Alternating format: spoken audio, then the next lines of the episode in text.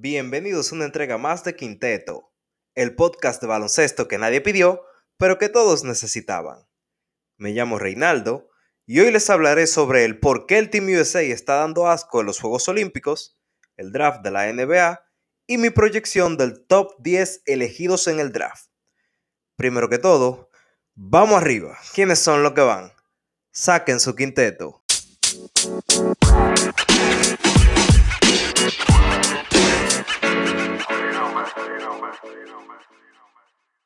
Hace unos días atrás, el 23 de julio, empezaron los Juegos Olímpicos de Tokio 2020. Y con ellos, el evento que nos trae embelesados al televisor es el torneo de baloncesto olímpico que desde el año 1992 nos trae un conglomerado de jugadores de la NBA ligados con jugadores de ligas domésticas que satisfacen nuestro vicio de baloncesto. Tras la caída de la Unión Soviética y la disolución de Yugoslavia, un país ha mantenido el dominio absoluto del torneo y nos referimos nada más y nada menos que al equipo olímpico de los Estados Unidos de América, lo gringo. Desde que la NBA y FIBA permitieron a jugadores de la NBA participar, los morenos del norte han aplastado a sus oponentes todos los años sin falta hasta 2004, donde perdieron dos veces y tuvieron que conformarse con el bronce. En la actualidad, perdieron una vez más de Francia en el primer partido oficial. Y los muchachos se preguntan, ¿qué diablo está pasando con el Team USA? Bueno, el problema mayor ha sido al parecer el pito. Sí, el arbitraje de la NBA se ha vuelto un disparate y muy permisivo. Desde la adición del hand check hasta la implementación del famoso landing spot, los jugadores estrellas de la NBA reciben muchas llamadas de falta que son en su mayoría estúpidas y van mucho a la línea de tiros libres. Mm, mucho no, yo diría que demasiado. Como ejemplo, solo James Harden en una ocasión lanzó 24 veces desde ahí, algo que en FIBA es impensable. Resulta que los árbitros FIBA no cogen esa, y si no hay sangre no hay FAO, como dicen en Herrera. Ahí andamos viendo a Damian Lillard pararse a esperar que le piten una falta, mientras que Evan Fournier de Francia estaba del otro lado convirtiendo dos puntos. Y esto ha pasado con todos y cada uno de ellos. Y como los gringos odian perder, ya mismo la NBA ha ordenado reentrenar a sus árbitros para reducir la cantidad de veces que un jugador acude a la línea de tiros libres. Los gringos odian la derrota. El otro factor que está siendo una piedra en el zapato para USA es la globalización del deporte. Casi todos los países cuentan con al menos dos jugadores de la NBA. Nigeria anda por ahí con ocho NBAs en su roster, para poner un ejemplo. Cosa que en el pasado era muy extraño. Ahora se pueden ver alineaciones completas de NBAs en otros países y eso a su vez le da un boost de poder a los demás equipos para evitar que Estados Unidos les dé un paseo tablado de 30 puntos de diferencia. Con el auge de los All-Star internacionales, MVPs que no son gringos como Giannis Antetokounmpo y Nikola Jokic, han dado este giro al panorama que al día de hoy no podemos decir a ciencia cierta quién ganará el torneo. En otra página, por ahí viene el draft de la NBA. ¿Qué es eso? El draft de la NBA, mío el draft de la NBA es nada más que un evento donde los equipos eligen a 60 chamaquitos para ingresar a sus rosters por primera vez. Muchos de ellos vienen de las principales universidades de los Estados Unidos. Algunos ya son jugadores profesionales en otras ligas y por su talento pueden ser seleccionados. Para ser elegibles en el draft, ustedes solo necesitan ser tener 19 años o cumplir 19 años en el año del draft y ser duro en basquetbol. Cuando digo duro, es duro. Por ejemplo, Pinguilín se fue de RD siendo el mejor del país a los 15 años y no fue drafteado. Para que se hagan una idea. Es común que muchos atletas, muchos analistas o cadenas de analistas deportivos lancen sus predicciones sobre en qué orden y quiénes serán los elegidos en el draft basados en análisis y las necesidades de los equipos. Eso no es a lo loco. El orden de elecciones de los equipos es determinado un día que la NBA decidió llamar Lottery Pick, Lottery Night. En Lottery Night se elige el orden de los equipos teniendo en cuenta su posición en la temporada regular. El que más haya perdido tiene más chance de elegir primero y más veces. Este año, los peores de la NBA fueron los Detroit Pistons, quienes quedaron de último en todo lado de la tabla, no importó que tanto Houston se esforzó en perder más que ellos. Ahora, les daré mi top 10 de jugadores que yo creo, basado en mi criterio, que serán elegidos en orden ascendente, como serán elegidos el día 29 de julio del año 2021, por si oyen esto en cualquier momento del futuro. Mi mock draft va de la siguiente manera.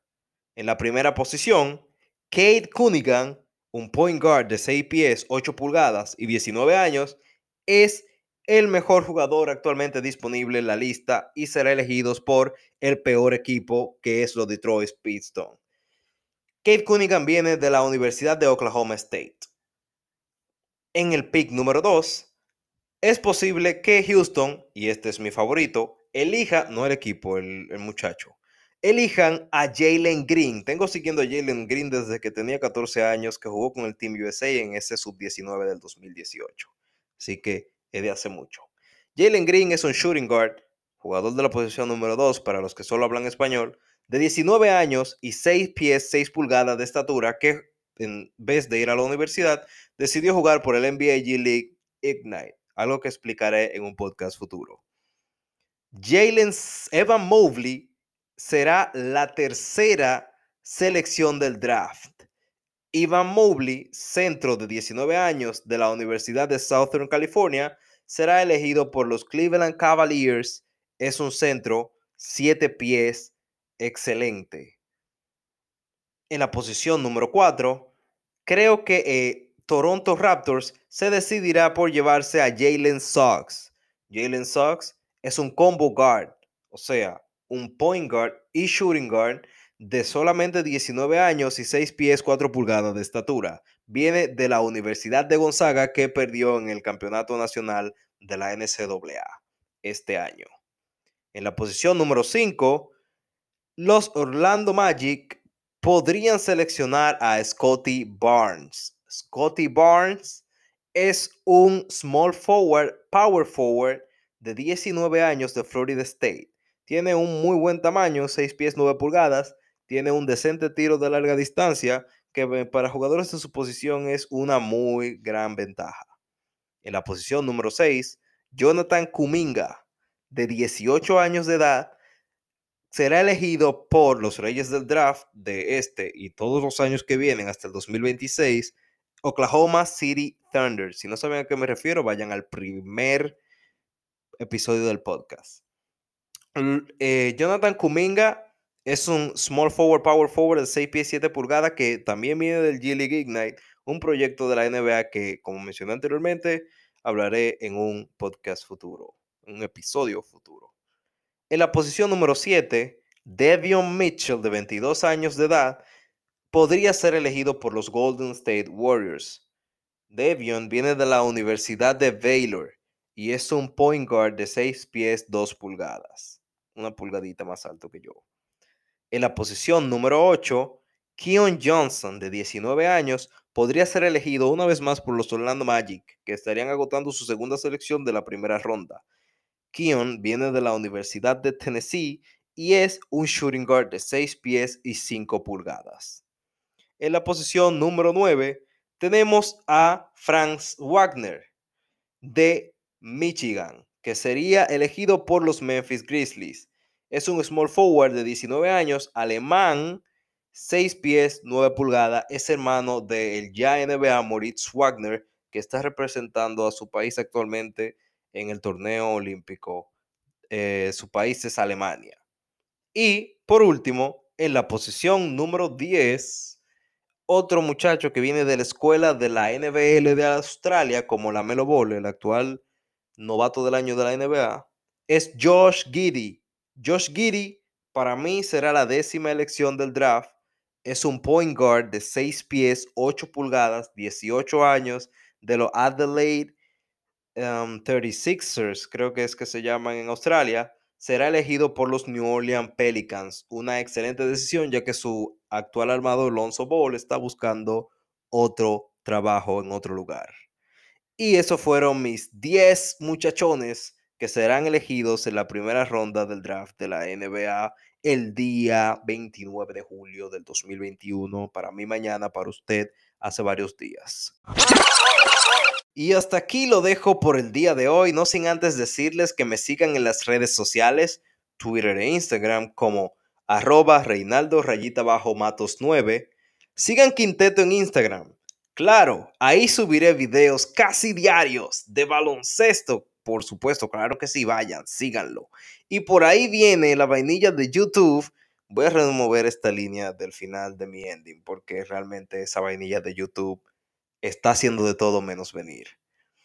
Y muchachones, gracias por llegar hasta aquí. No sin antes decirles que se acabó este 21, mi gente. Y al que está retando, que saque su quinteto.